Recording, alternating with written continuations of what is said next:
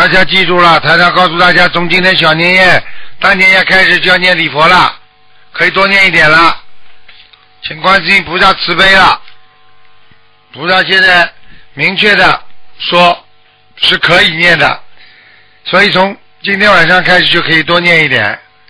啊，小年夜、大年夜晚上都念礼佛，希望大家好好的念，因为只有把旧的除去，新的才会来。除夕，除夕就是把昔日的不好的、倒霉的东西全部去除。你才会在新年里越来越好，而且一个人想真正的好，不单单是肉体上的，是精神上的愉快，所以希望大家有精神上的愉快，就会越来越好。